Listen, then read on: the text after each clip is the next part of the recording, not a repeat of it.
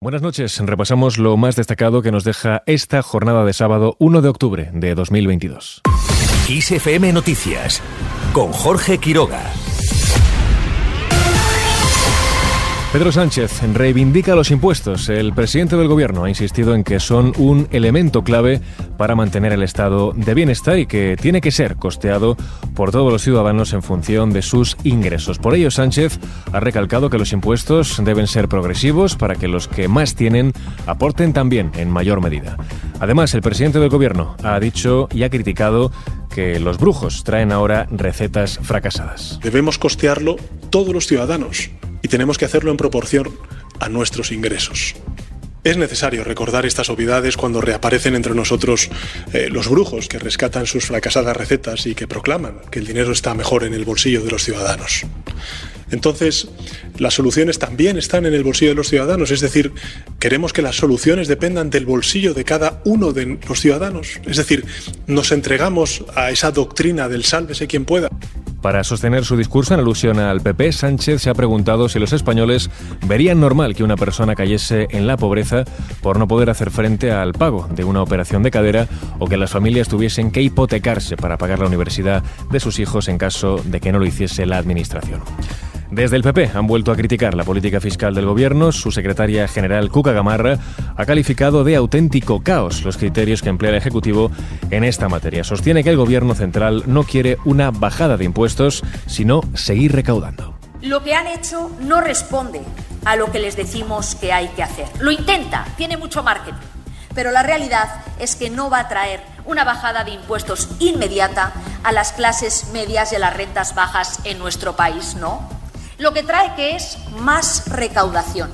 3.000 millones más de euros que Sánchez quiere recaudar a través de esta reforma fiscal que, por tanto, lo que lleva detrás es aumentar la recaudación.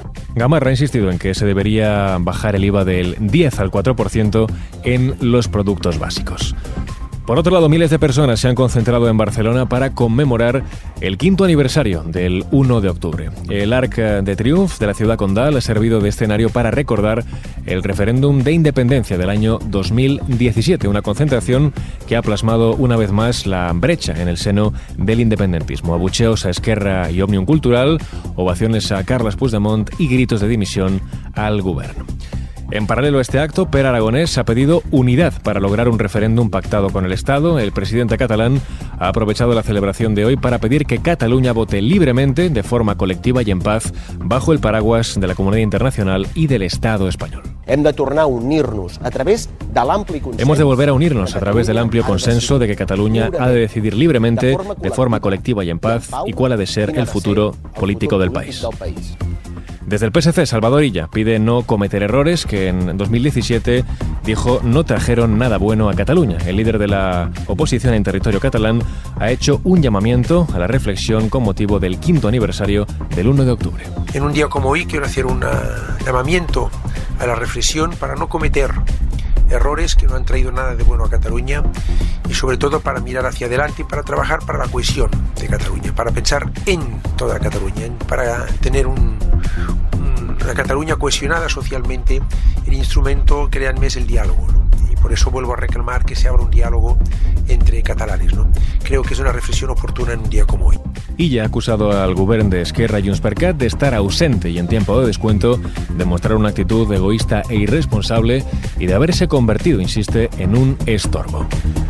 Dejamos este asunto. Kadyrov pide a Putin utilizar armas nucleares de baja potencia en Ucrania. El presidente de la República Rusa de Chechenia ha emplazado este sábado al líder del Kremlin a emplear esta clase de armamento para responder a los retrocesos militares de las tropas rusas en el este de Ucrania. Para el líder checheno no hay que tomar cada decisión con un ojo puesto en la comunidad internacional y tampoco occidental estadounidense. Mientras las tropas ucranianas toman el control de cinco asentamientos cerca de la ciudad de en la región de Donetsk. Según ha informado un portavoz del ejército ucraniano, los asentamientos de Yampli, Novoselivka, Shandrigolove, Drovisheve y Stavki han sido liberados y continúan allí las medidas de estabilización. En Burkina Faso la tensión sigue presente en las calles tras el golpe de Estado militar de este viernes. Los soldados han realizado tiros de advertencia en el centro de la capital del país y han pedido a los ciudadanos que abandonen esa zona donde están sobrevolando ya varios helicópteros a baja altura. Y cerramos este repaso informativo con The Beach Boys que hoy celebran el sexagésimo aniversario de su debut musical.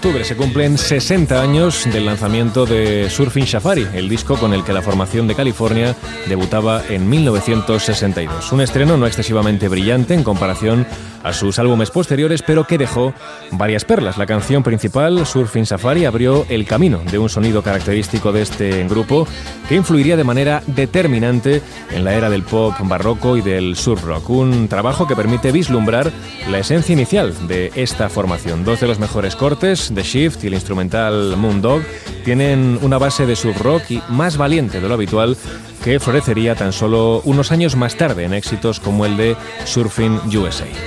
Con este último apunte musical lo dejamos. La información vuelve como siempre en los boletines de XFM.